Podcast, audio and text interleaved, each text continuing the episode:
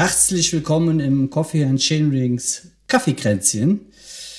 Ich sag mal, wie es ist. Aufgrund großer Nachfrage, die Alten sind wieder da. Mit mir am äh, Kaffeekränzchen-Tisch heute der Tim. Hallo. Und der Markus. Ein wenig angeschlagen. Sehr angeschlagen. Hallo. Hallo Markus. Du hast Männerkrippe, du armer Kerl. Die schlimmste, so ist es.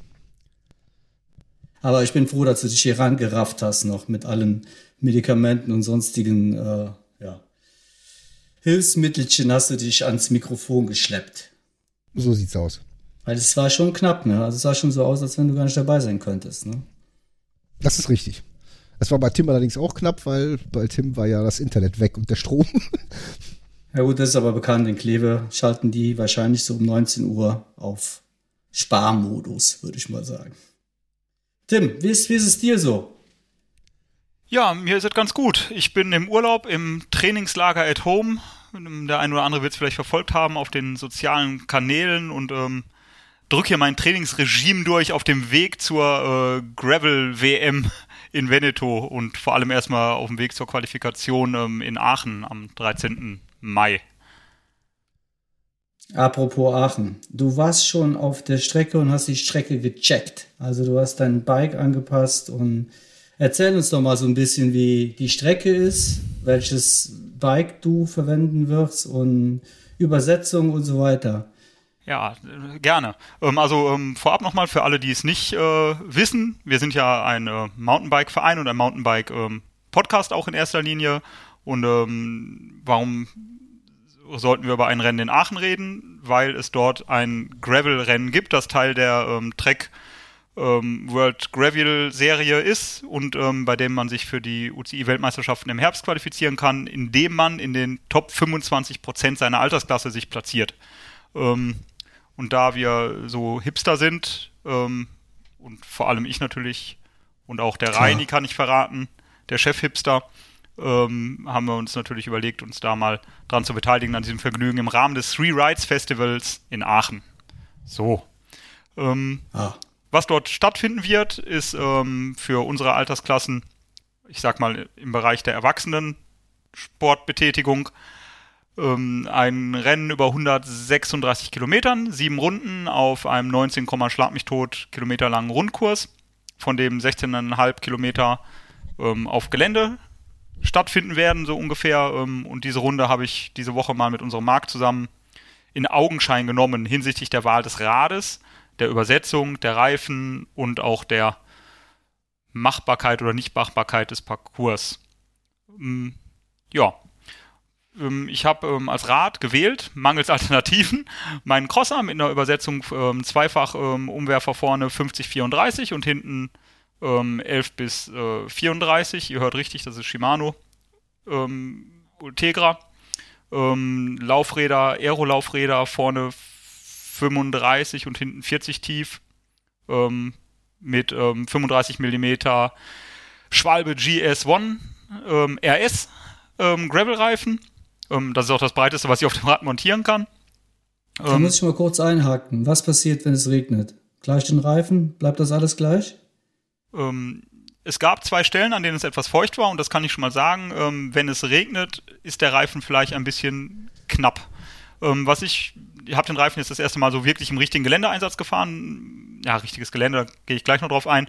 Ähm, und ähm, in der Nässe vermisse ich ein bisschen den Bremsgrip vor allem und auch den Grip im Antritt, also im Wiegetritt bei einem steilen Anstieg, ähm, bei meiner sehr großen Kraftentfaltung, die ich natürlich auch mitbringe. Natürlich, ähm, klar. Ähm, dreht, dreht, der Reifen schon leicht durch, finde ich. Und auch ähm, es gibt eine steile Stelle, wo man, in, in, ja, das ist nicht viel, vier Meter oder so, wo es ein bisschen steiler runtergeht, dann in 90-Grad-Kurve rein. Und ähm, wo ich auch, da war es ein bisschen feucht ähm, auf Erde, wo es ähm, wo es rutscht, fand ich jetzt bei dem Reifen. Also es ist wahrscheinlich ein Reifen für eher trockene Strecken. Ansonsten führt die Strecke aber völlig ausreichend, auch in der Dimension. Also ähm, es gibt ein, zwei lange, ähm, zwei lange Anstiege, einen im Wald, einen auf Asphalt, einen direkt zu Beginn, einen eher gegen Ende, ähm, die so ja gemächlich sind in dem Bereich bis ja unter unter 10 Prozent würde ich mal sagen. Das kann man auch mit dieser Übersetzung fahren, obwohl ich wahrscheinlich auch zwei Zähne mehr gebrauchen könnte. Ähm, auf die Distanz gesehen, aber für ein, zwei schnelle Runden, so wie ich sie jetzt gefahren bin, ist es völlig ausreichend gewesen, die 50, 34 vorne. Und ähm, ja, technisch ähm, ist es eigentlich nicht, außer wenn man die Kurven zu schnell fahren möchte. Und ähm, es gibt auch zwei lange ähm, Kopfsteinpflasterpassagen oder zweieinhalb, ähm, die richtig Spaß machen. Jeder, der Kopfsteinpflaster kennt, weiß, ähm, da muss man ballern, dann, dann tut es auch nicht so weh. Wenn man natürlich da nicht das ausreichende Tempo hat und in jeden Stein reinfällt, dann ähm, wird es anstrengend. Ähm, ich glaube, ein fordernder Kurs, wenn er schnell gefahren wird, ermüdend, ganz sicher. Ähm, vergleichbar mit, ja, vielleicht tatsächlich so einer Geschichte wie, wie der Flandern-Rundfahrt oder Umloop mit Newsblatt, was ich letzte Woche mit dem Rennrad gefahren bin. Ähm, ja, bestimmt fordernd aufgrund der Streckenlänge. Und wenn man hört, dass es da irgendwie schon 600 oder 700 Anmeldungen gibt, mache ich mir ein bisschen Sorgen wegen Überrundungen und, und ähm, Altersklassengeschichten. Aber das muss der Veranstalter sicherlich regeln. Also da ist es so, das starten alle dann, also ne, die kompletten Teilnehmer männlich starten alle gleichzeitig, oder? Es gibt keine gegenteilige Information bisher. Ich habe aber auch schon gehört, dass sich da mhm. noch Gedanken gemacht wird. Also ähm, ich würde ganz dringend empfehlen, sich da was einfallen zu lassen. Wobei natürlich bei der Streckenlänge, ähm, ich denke mal, dass irgendwie was zwischen vier und fünf Stunden Fahrzeit durchaus realistisch ist. Ähm, also der auf dem auf dem Offroad-Segment nenne ich es jetzt mal, diesen 16,5 Kilometern, das es auch bei Strava gibt, da ist der King of the Mountain hat einen 30er Schnitt, äh, ist bei 30 Minuten. Ich bin gut auf Zug gefahren und bin knapp bei 40 Minuten gelandet. Vielleicht wäre zwei Minuten schneller gegangen, wenn ich zwischendurch nicht mal irgendwie mich verfahren hätte. Also, das heißt, viereinhalb Stunden kann man schon fahren. Bei viereinhalb Stunden Fahrzeit mit 600 Leuten auf einem 19 Kilometer Kurs, da braucht man nicht lange rechnen. Da ist nach drei Runden ist die erste Überrundung dran. Ja, ja. ja. Ist ja wahrscheinlich auch gar nicht anders machbar, weil du kannst die Rennen ja nicht separieren bei der Dauer des ja, Rennens. Und, und, wenn man Startblöcke mit verzögerten Startzeiten macht, dann ist die Überrundung noch früher dran. Und du Eben. kannst bei einem Rennen, was ein UCI-Qualifier für eine Weltmeisterschaft ist, natürlich auch keine Überrundeten aus dem Rennen nehmen, weil ich ja durchaus mir vorstellen kann, äh, dass auch überrundete Fahrer noch in den Top 25 Prozent ihrer Altersklasse landen. Ja. Und das ist nicht unwahrscheinlich. Ja, genau. ja, also das wird spannend. Auf wie viel Höhenmeter kommen wir da gesamt? Um, ähm, auf knapp 2000 Höhenmeter, würde ich denken, ja. Ähm, es gibt da unterschiedliche, also ähm, gemessen habe ich ähm, 150 Höhenmeter pro Runde. Stimmt das? Bisschen mehr. Nee, kann ich nicht sagen. Ich, ich sage was Falsches. Auf jeden Fall über, knapp über 2000 Höhenmeter. So kommen wir da okay. auf, die, auf diese 130 Kilometer. Ja, ja ist ja schon 136 Kilometer. Ne? Ja, das ist was. Das ist aber vor allem immer kurze Stiche. Das ist alles immer unter fünf Minuten. Also so tatsächlich so Flandern-Klassiker-mäßig, so zwei bis fünf Minuten Power und Wiederholbarkeit dieser, dieser Antritte ist irgendwie entscheidend, um dann nachher gut dabei zu sein. Und dass man dann auf diesen Kopfsteinpflaster-Segmenten ordentlich durchziehen kann. Also starten darf im Prinzip jeder, der mitfahren will, ne? Da gibt es keine. Jeder, der mitfahren will, ähm, so Gravel-typisch, aber auch Mountainbike-typisch eigentlich, so diese ganzen mhm. Beschränkungen mit äh, Lizenz und Altersklasse und hin und her und, und das ist ja mehr so ein Rennrad-Ding. Ähm, allerdings ist für diese Qualifikationsmöglichkeit, für diese Weltmeisterschaft notwendig, dass man eine Lizenz besitzt oder eine Tageslizenz löst. So, was ja auch eigentlich machbar ist. Okay, aber zusammen starten würdest du dann halt auch äh, trotz Lizenz dann mit den Hobbyfahrern? Ich habe keine andere Information, lieber Markus. Mhm. Also da ist tatsächlich mhm. der Veranstalter auch noch nicht, ähm, da gibt es, ja, gut, gibt es einfach keine Information so. Das wird mhm. schon irgendwie geregelt sein. Ja, gut, das ist dann natürlich schon hart, wenn dann halt ne, ausgewiesene Gravel-Profis ihre Qualifikation fahren und ne, ich sag mal, ich könnte ja dann auch mitfahren und äh, ja, ich, oder ich. Also ich würde mir, ich würde mir vor, mir vorstellen, dass man das löst, wie das bei der, ähm, vielleicht gibt es auch eine Standardlösung, die die Gravel-Spezialisten kennen. Ich meine, wir machen jetzt als Mountainbiker einmal so ein Gravel-Abenteuer. Deswegen ist es ja auch ein Abenteuer, weil man nicht weiß, was auf einen zukommt. Ähm, Vielleicht ist es ja auch, wie es bei der Gravel WM war, dass man einfach sagt, der Elite-Block startet zehn Minuten vor den äh, mhm. vor der ersten Altersklasse, zehn Minuten vor der zweiten Altersklasse, zehn Minuten vor der dritten Altersklasse. Ähm, wir werden sehen, wie der Veranstalter sich das ja. vorstellt. Nur Überrundungen halte ich tatsächlich. Also 20 Kilometer Kurs mit vielleicht nachher 1000 Leuten halte ich für sehr voll. Ja, und äh, wo kann man denn zum ersten Mal mit einer wirklichen Engstelle rechnen, also bezüglich Stau und so? Ja, ja die, ich kommt darauf an, wo die Startlinie wirklich sein wird. Ich nehme an, die wird auf dem mhm. Gelände vom, ähm, wie heißt denn das, SCHIO von diesem Hotterhü-Gelände da sein oder vom Tivoli-Stadion. Hm, Pferderennbahn. Genau. Ja. Mhm. Ähm, und dann wird es direkt, direkt relativ eng mit zwei, drei rechtwinkligen Kurven, bevor man unter der Autobahn her, stimmt das, über der Autobahn rüber den ersten längeren Anstieg hat, der hoffentlich auf der Straße und nicht auf dem Radweg gefahren wird. Ich glaube aber, dass sich das Feld ähm, vor der ersten Kopfsteinpflasterpassage nicht richtig entzerren wird. Ich könnte mir, ich, ich fühle, dass es so zwei Kilometer sind noch nach dem Start, wo es noch nicht richtig, noch nicht so ausreichend bergauf ging oder, oder ähm, zu, zu, na, wie sagt man denn?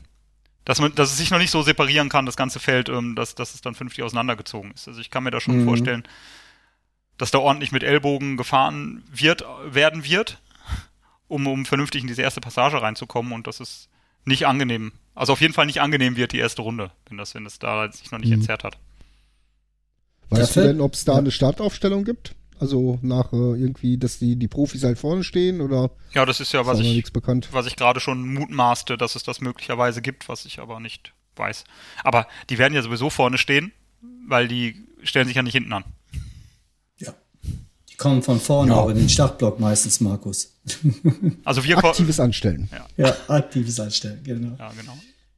Ja. Aber Tim, äh, mir fällt da noch gerade ein, wie sieht es denn mit der Verpflegung aus? Ähm, gibt es eine Verpflegung pro Runde oder man hört, es gibt alles eine. Dabei haben? Ja, man der hört. Der an sich hat ja immer alles dabei. Ne? Ja, nee, man, es gibt eine Verpflegungsmöglichkeit, aber ähm, ich, ah.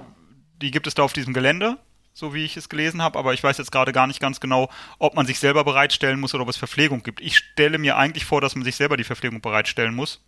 Ein bisschen hm. Gravel Spirit fände ich ja schon ganz cool. Also okay. ich glaube nicht, dass es ist, wie wir es bei dem. Bekannt? Ja, da, da darf man auch sein Laufrad wechseln. Man muss nur mit dem gleichen Rahmen ins Ziel kommen, mit dem man losgefahren ist. Hm. Ah, okay. Ja. Tja, da bin ich aber mal gespannt. Wann äh, war das noch genau? Am 13. Mai. 13. Mai. Alle Augen. Du wirst das auch in Anspruch nehmen. Du stellst dann da Familie, Frau, Kind. Ja, mit, äh, Familie mit nicht. Aber hin. wir haben ja, ähm, nein. Nein. also mit Ersatzlaufrädern. Das ist tatsächlich mit. auch äh, praktisch schwierig vor, ne? Bei 1000 Leuten, wenn da jeder einen stehen hat mit dem Laufradsatz, dann äh, ja, also geht ja auch ein bisschen Strecke dann in dem Ding aus, ne? Die, sonst musst du die Texon, wenn du rechnest, ne? Pro jemand, der es macht, halt einen Meter. Das also, ist dann halt ein Kilometer, ne? wenn die Schulter an Schulter stehen. Mhm. Ist richtig. Wir müssen mal schauen. Ähm, vielleicht habe ich bis dahin ja auch mein neues Gravelrad bekommen und dann habe ich überhaupt keinen Ersatzlaufradsatz, weil ich da ja die grandiose Classified-Narbe verbaut haben werde. Was, was, was ist das genau? Ja, das habt ihr ja schon wahrscheinlich gehört oder auch ähm, gesehen schon ähm, jetzt bei den, bei den Klassikern, bei Victor Campenat zum Beispiel, der es bei Umloop mit Newsblatt gefahren hat. Das ist im Prinzip eine Getriebenarbe. Ähm, ein bisschen vergleichbar vielleicht mit der Rohloff-Narbe sogar, die man noch von früher kennt ähm, bei der man eine einfache Untersetzung auf der, ähm, auf der hinteren Narbe schalten kann. Das heißt, der, ähm, der vordere Umwerfer entfällt, vorne fährt man nur noch einfach und hinten hat man die Möglichkeit, um den Faktor knapp 0,7 sich eine Untersetzung zu schalten. Das heißt, ähm, mhm. wenn ich dann hinten eine 10 fahre, dann wäre das eine 10 durch 0,7. Eine, Aha, eine, ja. eine, ähm, eine 13. Jetzt wird's kompliziert. Eine 13. Ja, so ungefähr. Ja. Das heißt, du würdest mit der Narbe einfach fahren vorne oder kann man auch zweifach fahren? Na, zweifach macht ja gar, zweifach macht ja gar keinen Sinn. Im Prinzip ähm, hat man ein, ein virtuelles äh, zweites Kettenblatt Ne? Nur äh, man schaltet halt nicht mhm. vorne, sondern hinten und zwar um den Faktor 0,7. Man kann es auch einfach vorne, das ist leichter zu rechnen. Wenn ich vorne eine 44 fahre, dann ähm, hätte ich eine 30 als kleines Kettenblatt virtuell. Das heißt, ich könnte mhm. dann, wenn ich hinten 10 bis 4, äh, 11 bis 34 fahre oder 10 bis 34 fahre, dann hätte ich dann äh, eine 30, 34 als kleinste Übersetzung im Gegensatz zu der 44, äh, 34, die ich hätte, wenn ich diese Schaltung nicht hätte. So, also ich ja. habe einfach ein zweites Kettenblatt mhm. dabei, was ich nicht mitnehme. Okay, also du, äh, das ist eine Narbe, ähm, die muss dann natürlich explizit in so ein Laufrad rein. Das ist also was ganz Spezielles. Ne? Also das ist ja jetzt. Genau, das ist eine ähm, spezielle Hinterradnarbe. Die wird ähm, über die Funkschaltung oder die elektronischen Schaltungen, entweder über die DI2 bei Shimano oder über die äh, AXS oder EXS oder wie auch immer man die bei SRAM nennen möchte, ähm, angesteuert wird. Der Empfänger für dieses ähm, Signal sitzt in dem Schnellspanner und der gibt hm. das an die Narbe weiter, dass das, ähm, ja, dass der Schaltvorgang durchgeführt wird. Der wird in einem Millisekundenbereich durchgeführt, den ich jetzt gerade nicht auswendig kenne, der aber ähm, deutlich schneller noch ist als der normale elektronische Schaltvorgang auf dem ähm, vorderen Umwerfer. Und ähm, vor allem kann man auch unter Volllast schalten, was natürlich super ist. Das ist super. Das Weil ging bei der Rohloff nicht. Das ne? passiert manchmal, wenn man vergisst zu schalten. ja. Bei Rohloff war das ja so, glaube ich, dass man nicht treten durfte während dem Schalten. Ne? So, so war Das das, weiß glaub ich bei der Rohloff. Ja. Das weiß ich auch nicht. Ja. Ich bin nur einmal eine Rohloff-Probe gefahren und äh, Ja, man kann im Stehen schalten, aber ich glaube beim Treten, man sollte nicht treten, während man schaltet. Ja. Genau. wir wissen es nicht, bevor wir jetzt Rohloff ja, genau. tun. Das, aber Genau. da sind wir bekannt. Ja, aber was, was wir wissen, Aber sag doch noch mal was zur, zur Akkulaufzeit und zum Gewicht ja, von genau. der Narbe, von der Classified-Narbe. ähm, das Gewicht ist so, dass das Systemgewicht ähm, geringer ist als das Gewicht der vergleichbaren Schaltgruppe mit äh, vorderem Umwerfer oder ungefähr gleich. Das tut sich nichts. Das geht um den Grammbereich. Ähm, das heißt, einen Gewichtnachteil hat man nicht. Ähm, dafür hat man vorne keinen Umwerfer und nicht die Möglichkeit, sich da einen Kettenklemmer großartig zu fahren oder sich da in Schaltvorgängen zu verhaspeln oder die Kette zu werfen. Ähm, ja, Akkulaufzeit habe ich keine Informationen. Wird wohl länger als eine Ausfahrt sein. Ähm, Hoffentlich. Das wäre gut. ist Besonders ja nicht für, für deine Hier- Qualifikation wäre das da. ist aber auch nicht, äh, auch nicht entscheidend. Also ich, ähm, die, der Schaltvorgang wird nicht, ähm, äh, nee, wird schon laufen. Also ein Omlop mit Newsblatt, laufen. fünf Und Stunden der Akku hält es auf sitzt jeden in Fall. der Narbe selber, ne? Und der in der Narbe selber sitzt da ein Akku drin, man weiß es nicht. Und Hm. aufladen tust du den mit USB-C oder was? Ja, wahrscheinlich, aber ich denke, dass es an dem, ähm, an dem Schnellspanner sitzt und nicht in der Narbe selber, sondern dass da ein Kontakt sein wird. Das ist Achso, aber eine dann lädt der interessante Sache. Schnellspanner dann quasi den, äh, ja. Ja gut, das hätten wir natürlich vorher auch mal. Ja, das hätte man ja mal recherchieren Ja, können, wenn man hier großartig die Themen aufmacht. Aber, aber auch da- dafür sind wir Ja, bekannt. also ich habe irgendwo in dem Text gelesen, dass auf jeden Fall ausreichend Schaltvorgänge da sind, um da jahrelang mit durch die Gegend zu fahren und ähm, das reicht mir dann auch erstmal. Ähm, aber das Hm. kann man bestimmt nochmal bei Classified erfragen oder auch auf der Seite nachlesen. Die übrigens sehr nett sind. das Ich habe die können wir eventuell nachliefern. Ich habe die angeschrieben, weil ich die Frage nämlich eine ne viel wichtigere Frage hatte, weil wir ja durch unseren mega coolen Partner Nineswave ähm, die Möglichkeit haben, auch Classified ähm, bestückte Laufräder zu bekommen. Werde ich natürlich demnächst auch einen Ersatzlaufradsatz mit ähm, Classified ähm, Narbe haben. Und ähm, mir war es tatsächlich ein Anliegen zu wissen, wie schnell so ein Laufradwechsel vonstatten geht oder ob man dann irgendwelche Pairing-Vorgänge von, dem, von der anderen Narbe mit, dem, mit dem elektronischen Shifter durchführen muss, wenn man das Ja, Laufrad ja, wechselt. Richtig. Mhm. Aber das scheint nicht so zu sein, da der ähm, Schnellspanner gepaart ist und nicht die Narbe. Das heißt, ähm, solange Hm. man denselben Schnellspanner wieder reinsteckt, funktioniert das Ding. Ja. Kann man was zum Preis sagen? Oder? Ähm, 1300 Euro ist der Mhm. Listenpreis. Ähm, was ja, aber man, im Aftermarket, ne? Im also das, Aftermarket. wenn man es einzeln kaufen würde, glaube ich, ne? ja genau. Ähm, was man sagen kann, ist, dass das ähm, Shimano Synchronized Shifting ähm, noch nicht funktionieren wird. Das heißt, nicht jeder nutzt es, vielen ist es auch jetzt schon zu unru unruhig oder die Schritte nicht, nicht logisch genug. Das heißt nur tatsächlich, dass man den vorderen Umwerfer auch als vorderen Umwerfer schalten muss und nicht einfach nur über den ähm, rechten Schalthebel ähm, die Gänge von 1 bis ähm, 22 dann halt durchschalten kann. Das wäre eine schöne Funktion gewesen, aber da ist ähm, Classified, so sagte man mir auch dran, ähm, das zu entwickeln, dass das demnächst vielleicht auch möglich sein wird. Das wäre natürlich nochmal ein Riesenvorteil, me meiner Meinung nach, wenn du halt auf den vorderen Umwerfer überhaupt nicht ähm, dich konzentrieren müsstest, sondern einfach nur durchschalten kannst. Ne? Ja, ja gut, wobei nur viele sagen ja, dass ihnen das äh, dieses automatisierte Schalten dann auch äh, ein bisschen zu überraschend manchmal ist. Ja, das ist vor allem, glaube ich, in, in Kombination mit Shimano macht es Sinn, das zu tun, weil ähm, es ja für Shimano Schalthebel keine ähm, Integration für versenkbare Sattelstützen gibt, weil es ja keine Funkansteuerung, Funkansteuerungsprogrammierungsmöglichkeit gibt. So, und der, ähm, und der SRAM AXX ähm, Shifter für eine, für eine SRAM-Sattelstütze lässt sich nicht in den Schalthebel von der Shimano integrieren. Das heißt, wenn man schaffen würde, dass man da keine Schaltelektronik drin verbauen müsste, könnte man da natürlich dann ähm, Sattelstützenelektronik unterbringen. Mhm. Ja. Ja gut, da wird äh, vielleicht SRAM aber auch noch was nachliefern. Also im Moment finde ich ja, es gibt ja von SRAM auch diese Blips, Ne, diese, diese ganz kleinen äh, Knopf-Schaltdinger für, was weiß ich, Triathlon oder halt, ne? Ja. Für einen Oberlenker, die auch nicht komischerweise mit der Sattelstütze funktionieren. Weil mein erster Gedanke, als die Dinger vorgestellt wurden, war natürlich, Oder- ah, dann kommt dieser fette Hebel für meine Sattelstütze weg und ich mache mir da so einen kleinen Blip dran. Aber- das ist ja viel schöner, aber das funktioniert gar Aber nicht. es ne? gibt doch integrierte, aber es gibt doch ähm, integrierte ähm, oder äh, ähm, ja integrierte Sattelstützenschalter für die ähm, für die SDIs, für die SRAM äh, Schalthebel. Für, für die SDIs, ja. Ja, aber in mein, ne, ich wollte am Mountainbike meine ähm, Stütze halt mit diesen Blips fahren. Weil dafür habe ich jetzt Mountainbike, noch einen separaten. Jetzt reden wir auf einmal wieder vom Mountainbike. Ja, natürlich reden wir Ja auch vom gut, da sind Mountainbike. wir jetzt gerade halt Wir sind äh, doch- hergekommen wegen, Coffee wegen Access und äh, Gravelverein e.V. Ah, Das, jetzt, Ähm. achso, doch, ja, na gut, das ging ja schnell, das war mir jetzt nicht so klar. naja, Wir- ja, wir haben jetzt aber das Thema Gravel auch so ein bisschen durch jetzt, oder? Ähm, oder wollen wir noch? Ähm, ich äh, möchte aber Ja, ich hätte noch äh, vielleicht eine Frage. Ich und auch zwar, noch. ähm, weiß, hast du eine. Ahnung, wie das da mit dem Parkplatz, äh, mit den äh, Startplätzen aussieht für die ähm, Qualifikation bei dem Aachener Ding?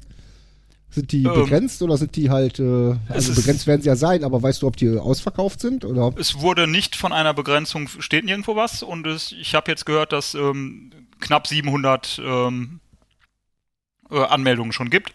Ich weiß aber nicht, wie die sich auf die unterschiedlichen Distanzen, es gibt auch noch eine kürzere Distanz und für andere Altersklassen ist auch eine andere Distanz als die lange Distanz, die Qualifikationsdistanz, ähm, wie sich das verteilt, aber ähm, ja, knapp 700 Anmeldungen.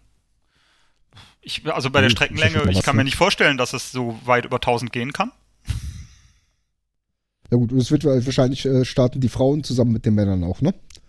Das habe ich gehört, wird noch diskutiert. Es ist alles noch nicht richtig bekannt, glaube ich. Ne? Ich glaube, dass man von dem Erfolg ähm, ein bisschen überrascht ist. Also ich bin auch überrascht davon, dass so viele der- Menschen in Deutschland Ja. irgendwie Bock haben, so ein Gravel-Rennen zu Echt? fahren in, in so einer Veranstaltung, aber vor allem in diesem Format, was ja eigentlich nichts mit Gravel zu tun hat, in Anführungsstrichen. Also ich finde, so sehr gravelig ist es ja nicht eigentlich. Also Naja, so Gravel, wenn man sagt, so das ist irgendwie so Freiheit und durch die Natur und und äh, das ist irgendwie so ein Rundkurs. Ist, ich, ja, also es ist schon Gravel. Die Strecke ist schon auch, um da nochmal drauf anzugehen, das ist schon eine Gravel-Strecke. Also das ist jetzt nicht kein Mountainbike-Trail, das ist ein kleiner Trail, der hat aber auch nicht keinen Anspruch. Und das ist schon viel so Wald-, Feldweg-mäßiges, was man sich unter Gravel auch vorstellt. Aber von der Streckenlänge her aber von, von diesem Rundkurscharakter her ist es etwas, was mich jetzt nicht so ganz geil machen würde, eigentlich. Es ist aber zuschauerfreundlich. Ne? Das ist natürlich auch nicht schlecht. Ja, aber was hat ne? Gravel denn mit Zuschauern zu tun? Ja, aber das Ich will doch mit mir und dem Race- Rad und Ja, dieser, ich glaube, ich glaube, dass dieser ganze ja, ich gerade sagen. schon sehr ungravelig ist. Und ähm, ich bin ja auch eigentlich jemand, der immer gesagt hat, ah, Gravel, was, was soll der Quatsch? Und jetzt bin ich doch da gelandet, damit zu machen, weil ich denke, für mich ist es einfach eine andere Herausforderung, weil am Mountainbike bin ich jetzt alles gefahren, am Rennrad finde ich doof. Bin ich auch einiges gefahren, finde ich doof. Und ähm, jetzt mache ich mal Gravel, weil das eine andere Herausforderung ist. Das ist, ich finde immer, was der, was der, ähm, was ist der Tyler Pierce immer sagt, so ride all the bikes. Das ist schon was, was man machen kann. Und sagen, so, jetzt probiere ich mal was anderes aus. Das ist ein anderes Gefühl, das ist auch Radfahren. Radfahren ist geil, mache ich jetzt. Aber so vom Gravel Spirit, wenn es sowas gibt, hm, Mittel, oder? Ja. Was mich beim Ja. Gravel, wenn ich so sowas sehe oder höre, immer anfixt, eigentlich, wenn es wirklich um Gravel geht, das ist doch zu sagen, okay, ich setze mich hier mal, ich fahre mal 300 Kilometer. Ja, tatsächlich würde ich da aber dann eher so den Unterschied machen zwischen ne, klassischem Gravel und dem UCI-Gravel. Das natürlich dann ne, auch einen kompetitiven Charakter hat und ich finde die die Teilnehmerzahl auch gar nicht so hoch. Also wenn du siehst, dass du direkt im Dreiländereck zwischen Niederlande, Belgien und Deutschland bist und dazu dann noch die großen Aber- Einzugsgebiete wie Köln und das Ruhrgebiet direkt um die Ecke sind. Aber du hast Dann, eine ähm, Woche vorher, zwei Wochen vorher hast du Limburg Gravel, was bestimmt auch voll ist. An, in, in Falkenburg. Hm. Ähm, Ja gut, da werden die auch fahren, Jungs. Ja, aber dann, wenn du da halt ne, einen Schaden hast, dann hast du immer noch die Chance auf eine Quali in Aachen. Ne? Ja, also, Also- dieses UCI Gravel, wie gesagt, ich, ich wundere mich, dass das so, ja, dann ist es vielleicht wirklich die Rennradszene, die da jetzt heiß wird. Ich weiß es das nicht. denke ich auch. Das ja, vielleicht ich auch ein paar Mountainbiker, die noch mit rüber machen, ein Ja. paar Rennradfahrer. Ne? Ja. Ja, ich bin mal gespannt, was das für ein, für ein Heißdüsenfeld wird. Ich habe ein bisschen so Angst, dass es so ein, so ein Kriterium-Charakter nachher hat. Und dass da nur so, ja, ich, ich tue mich, ich tue mich immer, nee, ich tue mich gar nicht schwer damit, Rennrad, äh, ich tue, ich tue mir nicht, ich tue mich nicht schwer damit, Rennradsportlern Unrecht zu tun. Das ist Ähm, schön. Ich, Ja. ich habe immer den Eindruck, dass es da nicht so ganz coole Typen gibt und die mir immer das Leben irgendwie schwer machen, wenn ich da bin und wo ich immer denke, oh, warum? Warum seid ihr so, wie ihr seid? Vielleicht kann es der eine oder andere nachvollziehen und ich bin sicher, es gibt ganz, ganz viele und ich weiß auch, dass es ganz, ganz viele coole Rennradfahrer gibt, aber das sind halt nicht so viele wie die anderen, meiner Meinung nach. So, puh, genug in die Nesseln gesetzt. So, und jetzt meine Frage. Meine, meine Oh. Frage. Also, ist die Quali oder ist die WM eigentlich ohne Gravel Aerolenker zu gewinnen oder braucht man den dringend auf so einem Fahrrad? Oder was ist das Ähm, überhaupt? Mit, mit. Aerolenker meinst du jetzt einen aerodynamisch geformten Lenker? Richtig korrekt. Also Gravel. Also das Aero- Profil des. Lenkers ist ein. Richtig. Ich denke, ähm, ich habe mir jetzt extra einen ausgesucht, den ich auf mein neues Rad montieren werde. Und ähm, das würde ich natürlich nicht tun, wenn ich nicht denken würde, dass es absolut chancenlos wäre, ohne einen solchen Lenker eine Qualifikation zu erreichen. Oh, Steile Also, These. ähm, steile These. so, und jetzt ähm, auf Deutsch. Ähm, ich finde einfach, dass die Aerolenker geil aussehen. Wenn man keine ähm, Extensions fährt, kann man den gerne nehmen, weil Extensions drauf montieren ist ein Problem. Geht nämlich quasi nicht. Es sei denn, man hat eine 81,8 oder 35er Klemmstelle in der Mitte, da gehen wir mal nicht von aus.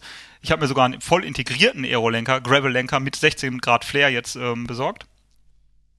Ähm, einfach weil ich denke, dass das Ding cool ist. Punkt. Und ähm, ich glaube, dass in unserem Jedermann-Leistungsniveau äh, es viel wichtiger ist, ein Ding cool zu finden, als äh, zwei Watt zu sparen. Auf ja, jeden Fall. ja, ja. Und ähm, wenn das dann noch, und wenn es dann noch, wenn es dann noch cool findest, und wenn du es cool findest, dann fährst du automatisch zwei Watt mehr, weil du dich einfach besser fühlst. Das ist so. Das ist genauso wie mit einem geputzten Fahrrad. Fährt sich auch schneller. Das ist Ja, Fakt. Ja, Und ähm, ja. die Frage ist, die, die, die sich mir viel dringender stellt, ist, wenn ich diesen Aerolenker jetzt für viel Geld, das stimmt nicht, weil ich den in der Erstausstattung meines Rates gegen den eigentlichen Lenker tausche, bla, wie auch immer. Ähm, ich setze jetzt mal voraus, jemand kauft sich für viel Geld einen, einen voll integrierten Aero-Gravel-Lenker. Ähm, dann habe ich da zwei Fragen, die sich mir stellen. Einmal der Flair, also die nach außen, ja, müssen wir das erklären? Ich glaube ja, oder? Nach, die nach dass das nach außen stehende, der. Unterlenker, ja, nimmt der nicht wieder viel von dem Aero weg? Also ist der Lenker Aero, aber die aerodynamische Griffposition des Lenkers, die ja qua Definition in den Drops ist, warum ist die denn dann Anti-Aero? Wenn ich einen Aero-Lenker habe, müsste ich da nicht einen ohne Flair fahren oder mit weniger Flair, Aber um den Effekt überhaupt ehrlich, zu nutzen? Der Flair, der ist doch nur für den Komfort da. Wenn du unten greifst, oder das ist also das für mich als Mountainbiker macht das, das nur so Sinn. Das, Das ist eine reine Komfortfrage. Es macht überhaupt gar keinen Sinn, das Untengreifen bei im Gelände. Das macht für mich nur Sinn, um bessere Bremskontrolle zu haben. Aber ähm, Markus, jetzt sag doch auch mal was. Aber lass mal Ja. eben kurz das. Ja, Markus, Ja, sag gerne was. Ja, weiß nicht. Du kannst ja auch echt gerne zu, äh, zu Ende ausführen. Dann sag Ja. danach was dazu. Ja. Ähm, aber ist, also die Frage ist, meine, oh Gott, jetzt sind wir hier echt, wir sind ein Mountainbike-Podcast, ne? Und wir reden jetzt gerade über angeströmte ähm, Körperfläche. Ähm, wenn die Luft auf mich zukommt, wenn, oder ich auf die Luft, oder wir uns treffen, dann wird doch sowieso die, die der Luft ausgesetzten Fläche bestimmt doch den Luftwiderstand. Und ob der Lenker Aero ist oder nicht, mein Körper ist so fett äh, dahinter als, als Luftblocker, dass es scheißegal ist, welche Form der Lenker hat. Das stelle ich mal hier äh, einfach in den Raum. Genau, da Es kann der denn- Expertenhörer kann da mal gerne was zu berichten. Es sei denn, der Lenker wäre als aerodynamisches Bauteil ausgelegt, dass er die Luft vor meinem Körper abfängt und in einer definierten Bahn um mich herum führt, die zu einem geringen Gesamtluftwiderstand führt. Aber für so schlau halte ich diese Lenker nicht, die wir kaufen können. Ja, das ist ja auch, ne? Also man muss ja auch da ein bisschen unterscheiden. Also nicht umsonst macht ja der Markt mittlerweile auch schon einen Unterschied zwischen ähm, Race Gravel Bike und einem klassischen Gravel Bike, was dann eher Richtung Bikepacking geht. Und ähm, während die einen natürlich ein bisschen auf die Aerodynamik achten, ist es bei den äh, Tourigeren eigentlich völlig egal. Ja, aber du verstehst Ja, was da- ich meine, wenn ich sage, eine Tasche dran und damit ist das Thema Aero erledigt. da, Genau, das war das zweite Thema, was ich noch zum Thema Aero. Also einmal verstehst du richtig, mein Körper ist immer hinter dem Lenker. Das heißt, Das der richtig, Wind das- das wird, immer gegen, so. wird immer gegen meinen Körper prallen. Egal ob dann Lenker, Aero oder rund oder dick Ja, oder ja, ja. ja. Ist mir aufgefallen, Ähm, ne? Ja, das ist der Punkt. Und Punkt zwei, den ich da noch habe in dem, in dem Zusammenhang. Wenn ich meine Startnummer, wenn ich jetzt ein Gravel-Rennen fahre und einen Aero-Gravel-Lenker habe, der ja dafür da ist, dass man, also wenn ich ein Rennen fahre, ist die Wahrscheinlichkeit, dass ich einen Aero-Lenker besitze, höher, als wenn ich keine Rennen fahre. Stelle ich mal in den Raum. Korrekt. Dann habe ich diesen Aero-Gravel-Lenker. Und dann mache ich mir dann eine Startnummer dran. Und dann ist der Effekt doch auch schon wieder weg. Ja, aber du kannst ja die Startnummer, wie bei der Tour zum Beispiel, oder bei allen äh, großen Rennen, einfach hinten dran machen. Aber das wird ja wahrscheinlich nicht der Fall sein. Dann wirst du klassisch beim Mountainbiken vorne am, Das am Lenker wird die Nummer haben nötig müssen, sein. oder? Ja, da gehe ich nämlich schwer von aus, weil wie sollen denn sonst auch die coolen Fotos bestellt werden? Die wir ja, Äh, haben Weiß müssen. ich nicht, ich dachte jetzt vielleicht auch GPS-Transponder oder so. Aber, aber die Frage ist auch, ich, also ich gehe schwer davon aus, weil ich es bis jetzt bei jedem Gravel-Rennen so gesehen habe, dass die Nummer vorne dran kommt. Dann habe ich natürlich auch schon bei den motivierten Menschen gesehen, dass die sich die ähm, Nummer, und das habe ich für mich selber auch überlegt, um das Steuerrohr biegen ja. und da irgendwie festzurren.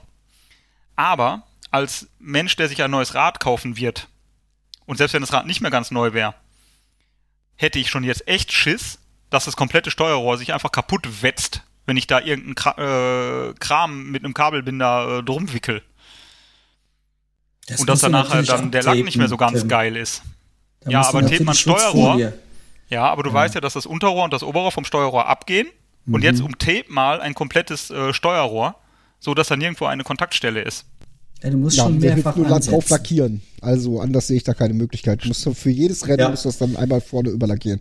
Absolut. Also ich sehe genauso. Fragen über Fragen. Also aerodynamisch wird das, eine, das wird ein Desaster aerodynamisch. Das wird gibt eine keinen Debakel. tollen Aerolenker. Ja. Also Ja. wie gesagt, nur weil der cool ist. Und, und natürlich, weil die Drops so geil sind, in denen Markus immer fährt. Markus, du wolltest noch was zum Thema äh, Drops sagen. Ist der Drops gelutscht? Ist, ja, wollte ich gerade sagen. Was, dass, dass ich am Unterlenker fahre, oder was? Ja, dass ich sag, Unterlenker macht ähm, eigentlich bei so einem Renneinsatz wenig Sinn. Wenn im Gelände. Da kann ich jetzt nicht viel zu sagen, weil ich fahre ja keine Rennen, aber ähm, ich fahre halt schon öfter halt auch Unterlenker und äh, lege auch Wert drauf, dass das äh, sich auch unten schön anfasst. Aber Tim, mal ganz im Ernst. Du als alter Oh. Graveler, ne? wenn du doch auf einer geraden Strecke bist, dann kannst du doch wunderschön unten angreifen. Oder Ja, nicht? wenn da, ja, genau, eine gerade Strecke mit Wind. Die gibt es in Aachen. Bei diesem Kurs gibt es die auch. Ja, da ist es auch, da kann man es auch durchaus, da ist auch alles cool. Aber im Gelände ist doch der Unterlenker völlig sinnfrei. Weil Schildi, du hast vorhin gesagt, ähm, für Kontrolle. Das habe ich letztens schon mal irgendwo gehört. Kontrolle ist so geil. Unterlenker, das stimmt doch nicht. In den Hoods habe ich viel mehr Kontrolle. Für mich ist der einzige Grund, Unterlenker zu fahren, ähm, ist einfach ist die Bremskontrolle, weil ich mehr Bremspower habe, wenn ich das Ding vernünftig Ja, zuklemmen kann. dann fährst du aber schon eher im Bogen und nicht auf den, an, ne, auf, nicht auf den eigentlichen Unterlenker unten, weil sonst kommst du Ja, ja, gar das nicht ist eine mehr an die Bremse Komfortsache, oder? Aber das ist ja nur eine Komfortsache. Ich sag mal, wenn ich jetzt bei 130 Kilometer noch nicht, aber vielleicht bei 230 Kilometer, dass ich mal einfach sage, ich will mal hier jetzt ein bisschen anders greifen. Das ist ja Richtig. ein anderes Thema. Das hatte ich ja Richtig. eben gemeint. Genau. Ja, gut, aber den Komfort sehe ich jetzt nicht da drin, ne? Ganz, also auf den klassischen Lenkerenden unten zu fassen. Weil das kannst du im Gelände, das ist nichts für Gelände, weil du kommst halt nicht mehr an die Bremse dran. Im Rennen schon mal eh nicht, weil dann zieht einer vor dir raus Ja. und dann äh, war's das, ne? Ähm, aber so auf, ne, wenn ich mal zwischendurch ein Stück, was weiß ich, Straße, Radweg fahre, dann äh, fahre ich schon auch im, im Unterlenker. Boah. Also nicht wahnsinnig oft, aber ja, Ja. normal. Ja. Boah, wir sind schon so richtige Gravelhäschen, ne? Ja, ja, du vor allen Dingen. Ja, Ein pinkes Gravelhäschen. bist Na du. ja, mein, mein, genau, mein Crossrad jetzt, ich werde ja dann mit dem neuen, ich habe ja diesen super Kompromiss, ich habe ja das, das äh, Ridley Adventure mir geholt, aber werde das ja in einem Racing-Setup fahren. Und ähm, ja, das wird schon, ähm, das wird bestimmt cool. Wenn es denn dann da ist. Das äh, wird da sein, das wird da Ah, sein. Das ist mir heute gut. erneut bestätigt worden. Ob der Lenker dann da ist, ist noch eine andere Frage. Dann weiß ich aber, woran es liegt. Ja, dann musst du halt äh, wie so ein Normalbürger halt einen äh, normalen Lenker fahren. Ja, dann musst du genau, dann musst du mal eine Kombi aus Vorbau und Lenker fahren dann. Uah. Ja, Das machen wir nicht komisch mehr. An, ja, machen eine erschwerte noch. Bedingung für deine Ja. Qualifikation. Ach, Ja, Tim, gut. Tim. Ja, ihr Ja, Tim, du alter Belgier. Äh, Wir waren an den Hoods, also die Hoods waren erledigt, ne? Ja, ja. Ja. Die Hoods waren erledigt, ja, ich, also so an den Hoods fährt man, also fahre ich zumindest nach wie vor am meisten. Ja. Auf dem Gravel. Ja, richtig. Jeder, jeder normale Mensch, würde ich behaupten. Aber wenn du jetzt nicht in den Hoods fährst, Zack. Markus, und du willst am Mountainbike dich mal ein bisschen aerodynamisch hinlegen, was hast du denn da für einen Tipp? Da äh, habe ich äh, tatsächlich jetzt mal ausprobiert Innerbar-Ends. Ach, Innerbar-Ends. Okay. Was ist das denn schon wieder? Das neuer sind. Bar-Ends, wie wir sie alle aus den 90er Jahren kennen, die völlig zu Unrecht meiner Meinung nach aus der Mode gekommen sind. Die hießen bei die uns damals innen wandern. Hörnchen. Die hießen bei uns damals Hörnchen, genau. Aber Ja, ich habe Hörnchen. gedacht, wir sind ja ein hipper, sportlicher Mountainbike-Podcast. Hab ich und deshalb, äh, Immer gerne Habe ich genutzt. den Anglizismus verwenden. Habe ich auch immer gerne genutzt. Wie gesagt, weiß auch nicht, warum das halt äh, aus der Mode gekommen ist. Ich fahre die tatsächlich immer noch. Also nicht, nicht an allen, aber Also meines Erachtens, Markus, sind die aus der Mode geraten, weil sie einfach nicht mehr cool genug waren. Nee, ich sag dir, Glaub warum schon. die aus der Mode geraten sind. Ich Oh ja, habe ich die Lösung dieser Frage. Okay, ja. Ähm, ich weiß, warum sie bei mir da. Ich bin immer, ich bin immer äh, Bar ins gefahren und fand die auch Ja. cool und die Griffposition vermisst die bis heute noch. Imitiere die sogar Ja. manchmal noch außen am Lenker aus Langeweile. machen viele. Ja. Ähm, ähm, die sind aus dem, weil die Lenker auf einmal Backsweep hatten. Und Ja, die. Bar-Ends dann nicht mehr in Fahrrichtung ausgerichtet waren, sondern nach äh, irgendwie sinnlos nach außen gestanden haben. Und weil die Lenker so breit wurden, dass es durch die Bar-Ends kommst du ja in eine noch breitere Griffposition, dass es überhaupt nicht mehr komfortabel war, vernünftig da in diesen Bar-Ends zu fahren. Da ist Ich was glaub, dran. das so aber eine- das, so- da, so ein- der These würde ich entgegenhalten, dass es auch ganz viele Bar-Ends gibt, die halt eine Vorbiegung nach innen haben, also zum Vorderrad hin. Zumindest gab der es früher These schon. mit denen. Äh, Onza. gab's eigentlich, hatten die, glaube ich, eigentlich alle.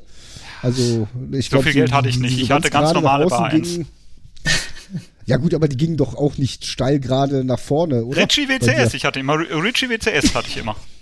Natürlich. Ist das jetzt Schrott oder? Ist das Nein, jetzt auch schon das ist kein gut? Schrott. Nein. Das ist aber, ich, ich kenne das trotzdem nicht so, dass die halt äh, gerade sind, sondern die gingen immer nach innen. Aber da könnte Also schon was selbst dran meine die ganz kleinen, geraden Tunes gingen ja immer nach innen. Ach, was du meinst, das sind diese halben Tracking-Lenker, wo so noch, wo die sich noch einmal, Ein zweimal Bullbar. 90 Grad nach vorne gebogen. da habe ich letztens noch ein Bild gesehen von John Tomek, wo der da irgendwie, Der hatte auch Ja. Bullbars. Ich kenne das nur mal mit dem ja, aber Rennradlenker am Mountainbike. aber hier einer, nee, nee.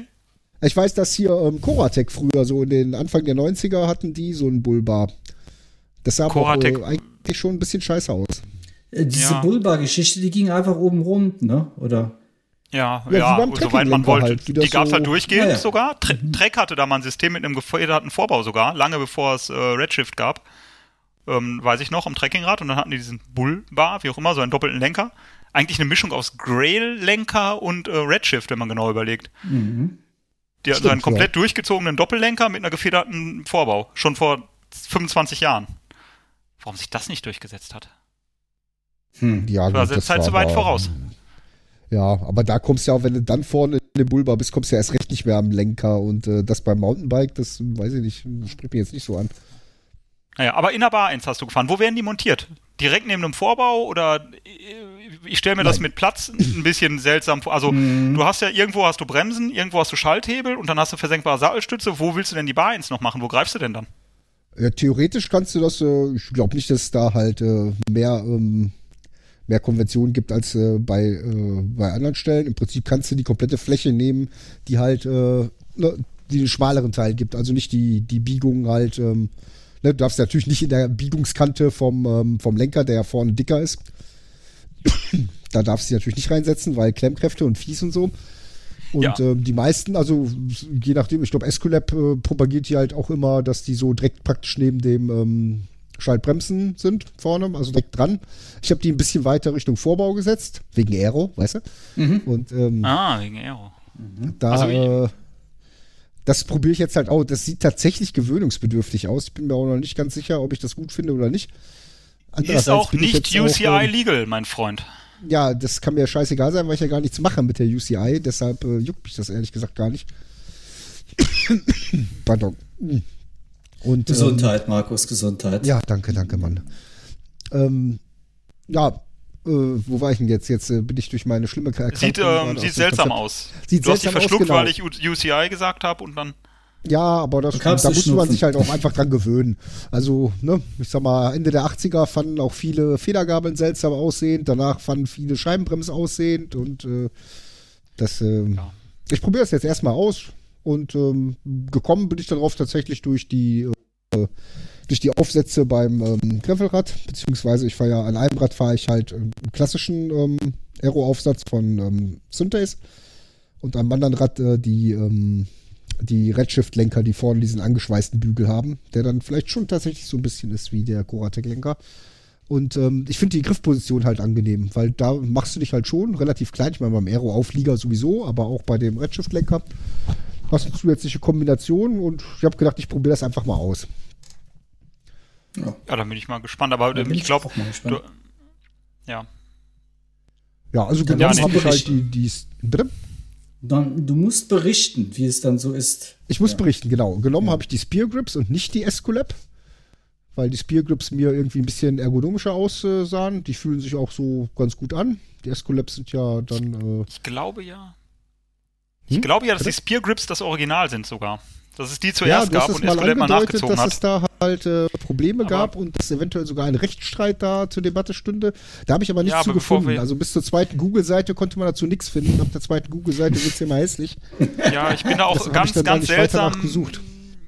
Ja, also ähm, das können wir auch gar nicht hier großartig thematisieren. Ähm, ich ich, ich meine nur irgendwie mal was zu wissen, dass es da etwas gab. Also ja, auf jeden Fall gab es Spear Grip, gab es auf jeden Fall vor den Escolab äh, in der Bar 1, da bin ich mir ziemlich sicher oder weiß ich sogar. Ja, und die sind halt auch leichter, ähm, ne? also nicht viel, aber immerhin genau. ne? 25 Gramm ist ja bei so einem kleinen Teil, kann man ja auch machen, da sie preislich nicht groß unterscheiden.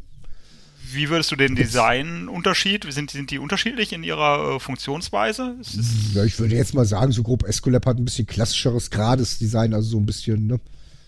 Während die anderen so ein bisschen gebogen und ähm, da passt, da ne, fast, fast da halt genau mit den Handballen so rein. Das, also für mich funktioniert total gut. Allerdings habe ich den, ähm, den Vergleich zu den, Entschuldigung, im Vergleich zu den Escolabs auch nicht. Also ich kaufe mir jetzt auch nicht zwei, um das halt auszuprobieren, aber das, äh, ich kann mir schon vorstellen, dass äh, solche Sachen sich halt äh, vielleicht einfach so im, im MTB Bikepacking durchsetzen. Ja, ne, wo ja, man halt eine zusätzliche Position mhm. gerne hat. Also.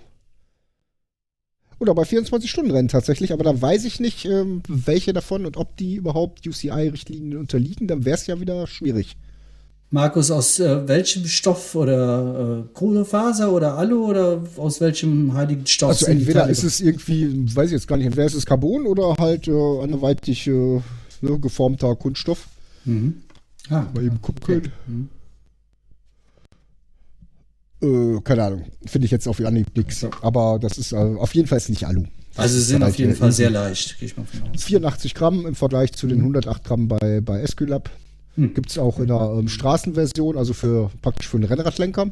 Mhm. Da wirst du wahrscheinlich aber hart verprügelt, wenn du damit zum Rennradtreff kommst. ja, mit, das äh, denke ich allerdings auch. Ja. Da ist wahrscheinlich schnell vorbei mit der Toleranz. Ja, ja, und, wie gesagt, ansonsten, man sieht es ja auch immer mehr. Ne? Also gerade bei, bei, bei so Rennen wie, was weiß ich, Transatlas oder äh, French Divide, da sieht man ja halt auch oft, dass, ähm, ne, dass die entweder sogar richtige Aerobars drauf haben oder halt zumindest ne, so Innerbarns, auch oft noch Hörnchen, also die klassischen mhm. Hörnchen und mhm. äh, mhm. ich glaube, in dem Bereich könnte das tatsächlich was sein, was, äh, was Sinn macht.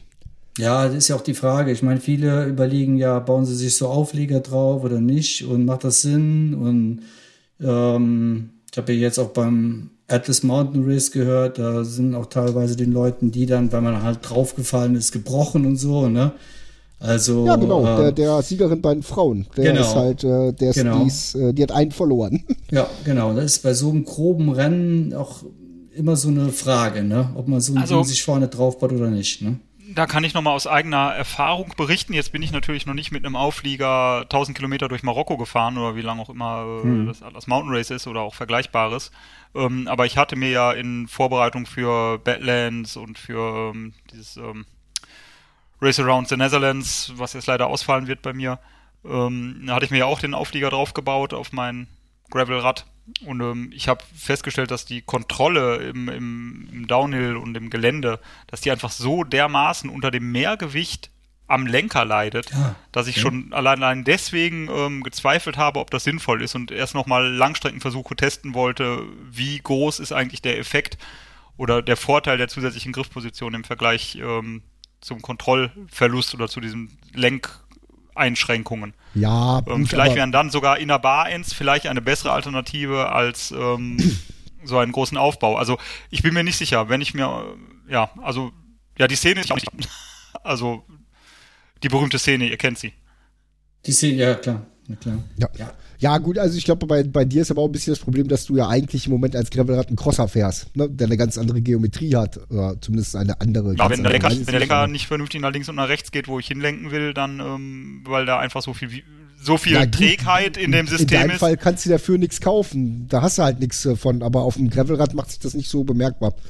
Also ich habe ja, wie gesagt, auf einem Gravelrad halt den, den Redshift und auf dem anderen halt richtige Aeros und das ist bei mir zumindest null Problem. Also ich fand Also, das Lenkverhalten extrem träge im Vergleich zum klassischen Lenkverhalten. Aber vielleicht fahre ich auch Ja. im Vergleich zum klassischen Graveler einfach äh, anspruchsvollere Trails.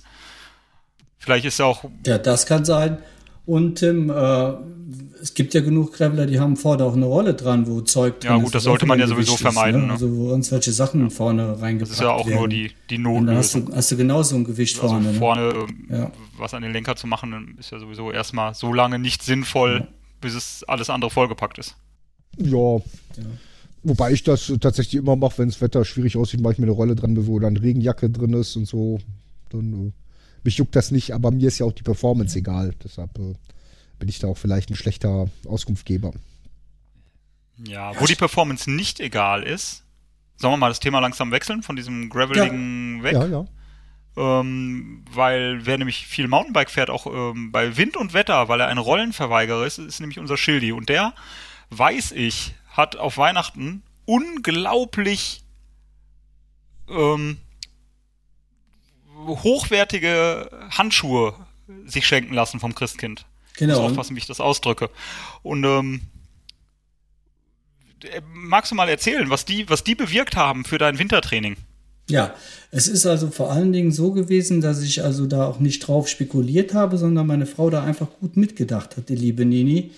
Und es war eine richtige Überraschung. Also, ähm, ja, auf jeden Fall ähm, muss ich ganz ehrlich sagen, kann ich schon das Fazit vorwegnehmen, die haben mir hier und da jetzt in den Wintermonaten mehrfach den Finger gerettet. Aber was ist denn Ähm, so bin- besonders?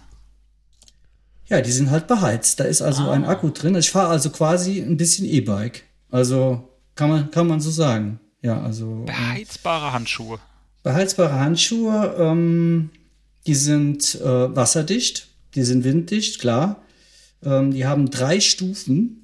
Da ist also auf jedem Handschuh sitzt hinten sitzen so zwei kleine Akkus, die kann man per Reißverschluss da reinmachen, dann werden die angestöpselt. Ähm, was man sagen muss, äh, sie halten bei der höchsten Temperatur, also wenn es jetzt minus, was weiß ich, 10 Grad ist oder noch viel kälter, zwei bis drei Stunden, wenn man so wirklich auf hoch stellt. Das ist also die höchste Stufe. Mittel halten sie ungefähr drei bis vier und niedrig fünf bis sechs Stunden. Ich meine, fünf bis sechs Stunden bei einem Grad oder zwei Grad, das ist schon eine Hausnummer. Also wenn ich die Teile dabei hatte und Achtung, sie waren aufgeladen, das ist nämlich das Problem. Man muss schon immer sehen, dass die Teile aufgeladen sind, sonst bringen die dir auch nichts. Ähm, Habe ich Mir jetzt vorstellen. keine kalten Finger gehabt. Also das ist wirklich eine Wohltat. Man muss dazu sagen, man schwitzt ein bisschen in den Handschuhen. Also ich fahre teilweise auch mit so Inlayer Mar Marino äh, äh, Handschuhen, äh, damit der Schweiß da so ein bisschen aufgesaugt wird. Ähm, also von daher, aber machen einen guten Eindruck, äh, waschbar. Wie dick, wie dick sind die denn so? Wie kann man Ja, sich das vorstellen? schon- wie steif sind die? Wie sind sind die beheizt? Wie, wie ist das Gefühl der vom, vom, Ja, sie sind schon so vom dick- Feeling her? Ja, vom Feeling her sind sie schon wirklich so dick wie so ein richtig dicker Mountainbike-Handschuh oder wie so ein Ski-Handschuh, würde ich so ein bisschen sagen. Man kann auch gut bremsen, da ist nicht das Problem, aber so richtig dünne Teile sind, sind schon relativ dick. Also das auf jeden Fall. Also Am Bremsen schalten kein Problem. Hast du noch Gefühl so, dass du das, das oder- klappt, klappt gut. Ja, das kann man nicht anders sagen. Das klappt auf jeden Fall gut. Man kann äh, ohne Probleme schalten und äh, ja, ist wirklich eine Ja. tolle Einschaffung gewesen, muss man ehrlich sagen. Und Ja, und wenn's drei Stunden reicht ja auch bei dem Wetter. Ähm, die Frage nach dem Preis, damit man eine Vorstellung hat. Ja, ich habe da mal nachgeforscht für heute Abend. Äh, so circa 200 Euro kosten die Teile. Okay, da muss man schon sehr kalte Hände für haben. Was, Oder sehr motiviert sein bei dem Wetter. Ja. Wenn man Ja, die das ist natürlich klar. sieht, relativiert sich das.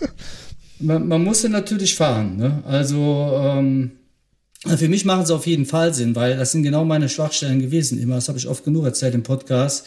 Die Füße und die Hände. Und die Hände sind damit jetzt erledigt. Das klappt einfach. Da brauche ich mir keinen Kopf mehr machen.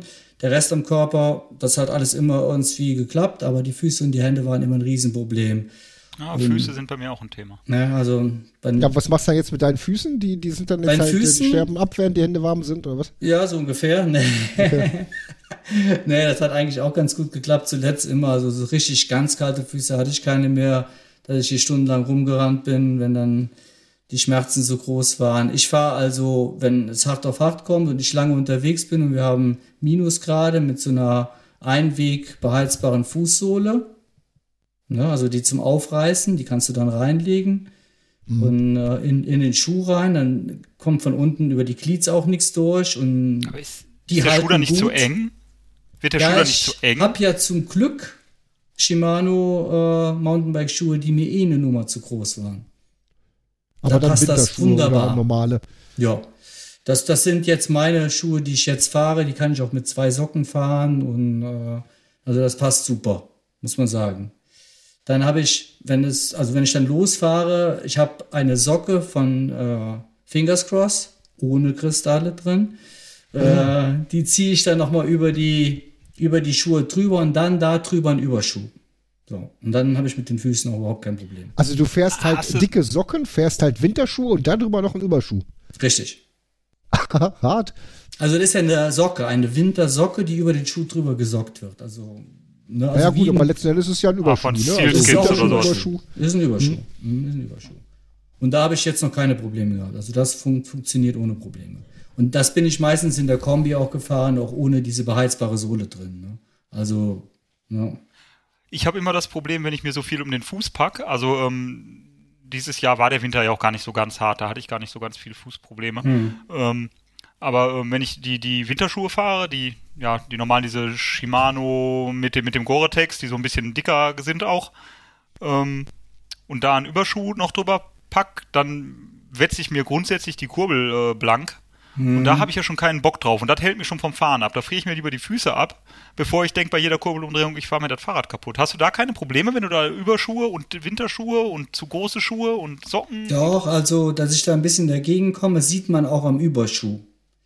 Ich habe noch äh, Grip gehabt, die sind jetzt, glaube fast drei Jahre alt und jeder, der Überschuhe hat, weiß, dass drei Jahre für Überschuhe ziemlich, Das ist richtig. ziemlich, äh, Aber, aber die Grip Grab halten auch. Meine haben jetzt nach, ja, auch nach drei Jahren den Geist aufgegeben. Aber weil die unten auf waren, da wo halt immer die Stollen, weil die ja meistens Rennrad optimiert sind, ähm, die Stollen mal durchkommen. Jetzt habe ich mir mal Shimano gegönnt. Ich bin mal gespannt, wie lange die halten. Also man sieht auch, dass der Gripgrab innen dann weggeätzt oder weggefetzt wird durch die, Aber- ne, dass, dass ich da immer dagegen komme, weil das baut sich natürlich schon auf, ne. Wenn man da so ein Paket an allem am Schuh drauf baut, dann äh, wird er natürlich so breit, dass man da eventuell auch dagegen kommt. Hier und da, Was ne? ich mir überlegt habe für den Winter, was ich dieses Jahr so an Überlegungen, was einem mal, mal so einfällt, wenn man so unterwegs ist, habe ich überlegt, ob man sich für den Winter nicht Pedale mit einer längeren Achse kaufen sollte. Oh, Weil die gibt es ja. Also bei Shimano gibt es die, die XTR Ja. zumindest, die XT weiß ich nicht, die gibt es ja mit der, mit der längeren Achse. Und wenn man die im Winter drauf tun würde, würde man natürlich seine Kurbel schonen und seine Schuhe. Und könnte mit einem viel besseren Gefühl zehn Paar Überschuhe anziehen. mhm. Ja, kann man machen. Oder klebst halt einfach, äh, ne, machst Lackschutzfolie auf die Kurbel. Ja, oder sowas. Aber wer macht denn? Ich, Wer macht sich denn ich tatsächlich. Ja, die ist, auch, die ist ja sowieso drauf auf der Kurbel. Die äh, Lackschutzfolie bei den SRAM-Kurbeln zumindest, bei den Shimano-Kurbeln nicht, ne? Nee. Ja, also ich fahre gar keine Überschuhe mehr, weil mir das einfach im Winter um Keks geht.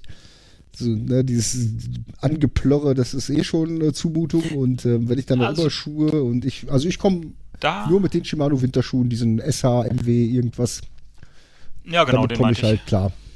Ja, das. Damit komme ich dieses Jahr auch gut klar, mit Merino-Socken dann. Mhm. Ja, die ziehe ich auch. Aber ähm, was ich jetzt ähm, mir letztes Jahr eigentlich, letztes Jahr total viel gefahren bin, was ich, wo ich dieses Jahr noch gar nicht bei ausgekommen bin. Ich weiß gar nicht, ob der Winter wirklich so warm war oder ich so wenig gefahren bin. Das kann natürlich auch sein. Ähm, ich hatte mir dann so eine Übersocke tatsächlich geholt. Ich habe normalerweise immer diesen Latex-Überschuhe von Grip Grab gefahren oder von Shimano. und habe mir dann mal von Grip Grab und auch von Sealskins zum Vergleich mal diese äh, gestrickten, winddichten, wasserdichten Überschuhe Mhm. geholt oder Übersocken. Ähm, und da habe ich tatsächlich auch gute Erfahrungen mitgemacht. Also die sind tatsächlich auch warm und dicht. Und es ist auch gar keine so schlechte Idee, die zu fahren. Da war ich sehr positiv Da überrascht. bin ich auch, muss ich ehrlich sagen. Das wird doch für die Übergangszeit auf jeden Fall auch so ein Ding werden, was ich anziehen werde. Also, also die, die Socken fand ich auch nicht schlecht. Ich muss noch gerade nachreichen. Also die, die Handschuhe sind von 37. Na, wahrscheinlich wegen 37 Grad. Kann sein. Körpertemperatur, ja, stimmt. Mhm. Ja. So, das ist die Marke, nur damit das auch klar Ja. ist. Ist ja schön jetzt, dass der Frühling kommt und wir reden erstmal über Winterkleidung. Ähm, Ja, der Frühling kommt, hast du mal auf den Wetterbericht geguckt? Grad sagen, der die, Frühling Schnee, kommt doch die. Schnee, die Schneewalze kommt. Ja. Genau das ist der Grund, warum wir das jetzt nochmal aufgreifen, weil es ist noch kein Frühling in Sicht. Absolut In dem, nicht. In dem Rahmen möchte ich, ich aufgreifen, ich weiß ja gar nicht, wann wir veröffentlichen werden, diesen Podcast, dass ich aber äh, aus der jetzigen Sicht heraus am nächsten Wochenende zwei äh, Mountainbike-Rennen fahren werde. Oh, Und zwar ähm, auf Ameland am Samstag ein Cross-Country-Rennen. 32 Kilometer wird das sein. Äh, jetzt kann das einer ausrechnen, vier Runden A8 Kilometer. Und ähm, am Sonntag ein äh, 95 Kilometer Marathonrennen. Und das gibt noch eine Kombinationswertung geben sogar. Und das wird natürlich dann ähm, richtig angenehm werden. Schneewalze an der Nordsee. Ja, Ja. wobei ich glaube, ich weiß nicht, wie es so ein bisschen weiter nördlich ist, aber für hier sind am Wochenende schon wieder zweistellige ähm, Temperaturen angesagt. Allerdings. Oh, mittlerweile Regen. zweistellig? Bitte? Ja. Ja. Mittlerweile schon wieder zweistellig. Bei meinem letzten Blick war es noch, noch irgendwie Ja, gut, ich 0 habe bis jetzt praktisch 5 nur gerade auf äh, unseren Wohnort geguckt und nicht auf die Nordsee. Also es kommt ja irgendwie von Norden rein, diese Kaltfront und äh, je weiter Norden, desto kalt. Ja, ich wollte nur mal noch was Mountainbikiges sagen. Und, Das ist ähm, gut, dass sich das Tim. mit dem schlechten Wetter, gut, mit der ja. schlechten Wetterbetrachtung Ja. noch gelohnt Ja, hat. ich Also- habe jetzt schon damit gerechnet, dass du sagst, du fährst da irgendwie so ein Beachrennen und äh, da wäre ich dann jetzt irgendwie ein bisschen raus mental. Nee, das gibt Ja, es, das gibt es ja leider nicht mehr. Das bin ich ja einmal da gefahren auf Ameland. Was übrigens ein Mountainbike-Geheimtipp ist. Da gibt es tatsächlich richtig, richtig geile Strecken durch die Dünen. Das ist nicht sandig, das ist richtig fest durch das, durch das Gras auch und durch was die Schafe da eintreten und einkacken, keine Ahnung. Ähm, das ist wirklich wie in dieser Dünenlandschaft, das ist wie eine Achterbahn. Das ist, das macht richtig Bock. Richtiger Geheimtipp. Ähm, bin ich ja schon drei, vier, fünf, sechs Mal gefahren. Viermal, fünfmal. Und ähm, das ist richtig geil, da freue ich mich schon. Natürlich, wenn da Wind und Regen steht, ist natürlich an der See, muss man mögen. Ja, aber es fällt jetzt nur praktisch, dass das Beachrennen in Ameland findet nicht mehr statt. Die anderen, die zu dieser Beachrennserie gehören, die gibt's Die, weiterhin? die oder? gibt's weiterhin, die gibt's weiterhin. Aber Okay. dieses auf Ameland, das hat, glaube ich, vor drei Jahren zuletzt stattgefunden. Da, dann haben die es ersetzt durch dieses, ähm, da gab es immer ein Zeitfahren und das Beach Race. Und dann gibt's jetzt dafür das Cross-Country-Rennen und das, äh, und das, jetzt zum ersten Mal dieses Jahr ein Marathonrennen, sonst immer nur so eine Tour-Tocht, CTF, Mhm. Ähm, auf verschiedene Distanzen. Jetzt dieses Jahr gibt's da auch ein Rennen. Ein Marathonrennen. Da freue ich mich eigentlich. Eigentlich freue ich mich da sehr drauf und habe mich da auch sehr drauf gefreut. Das Wetter hat mich jetzt ein bisschen hm, ähm, wieder runtergeholt, aber da muss man doch mal durch. Ja, das kann ich verstehen. Also da toi toi toi, Tim, dass es einigermaßen gut wird und dass du die Rennen auch fahren kannst. Und äh, da bin ich mal gespannt, was du berichten wirst. Du wirst ja dann noch Spar dein mir, Hardtail Mountainbike fahren, ne? Gehe ich von aus. da ist mal fest von auszugehen. Ich spare mir aber auch die äh, Anreise mit dem Rennrad, sonst bin ich ja da zu Mhm. diesem Event immer mit dem Rennrad angereist an dem Freitag vorher. Die 240 Kilometer, aber die spare ich mir jetzt einfach mal. Dadurch, dass auch an dem Samstag ein Rennen ist und keine CTF, ähm, Ja, ja, an dem. Sonntag Tim, im, ähm, im, reicht es dann auch. im Normalfall ist um die Jahreszeit in Kleve ja auch wirklich richtig Frühling, ne? Das ist ja dann normalerweise äh, klar. Normalerweise, letztes Jahr ähm, war 10 Grad mit Sonne Ja. zwischendurch und richtig Rückenwind. Das war, das war gut. Ach, schön, hatten das auch hier. Ja, in der Eifel. Gut, ja. Ja, Habt ihr noch was? Das war ja nach langer, langer Zeit sind wir, haben wir uns nochmal zusammengefunden. Ich hoffe, den Hörern hat es ein wenig Spaß gemacht, uns zuzuhören. Ja, war schön mal wieder mit euch zusammenzukommen, mit der mit den mit der alten Garde hätte ich alten gesagt. Hasen, sagt man. Alten Hasen, alte Garde, da darf man Garde nicht Darf sagen. man ist das mittlerweile auch schon Veteranen sagen? Veteranen. Ja Veteran. gut, das ist jetzt momentan vielleicht auch ein bisschen schwierig, solche militärischen Begrifflichkeiten zu. Ich ziehe das zurück. Cancel Culture. Cancel, nein, ja, gut, ja, man muss ja im Moment äh, ist das äh, ja alles schrecklich genug, da muss man ja nicht noch okay, militärische Begriffe verwenden, aber Ja. das Ja, äh, dann, ähm, dann ist Hasen doch, glaube ich, ähm, Hasen auch an. Betracht der ähm, nahenden Ostertage Ja, ein Begriff, den man absolut. durchaus wählen kann in Absolut. diesem Kontext. Gravelhasen, Osterhasen. Gravelhasen, Alter Osterhasen, ja. Ich warte dann auf Ostern, hoffe, dass ich bis dahin wieder gesund bin.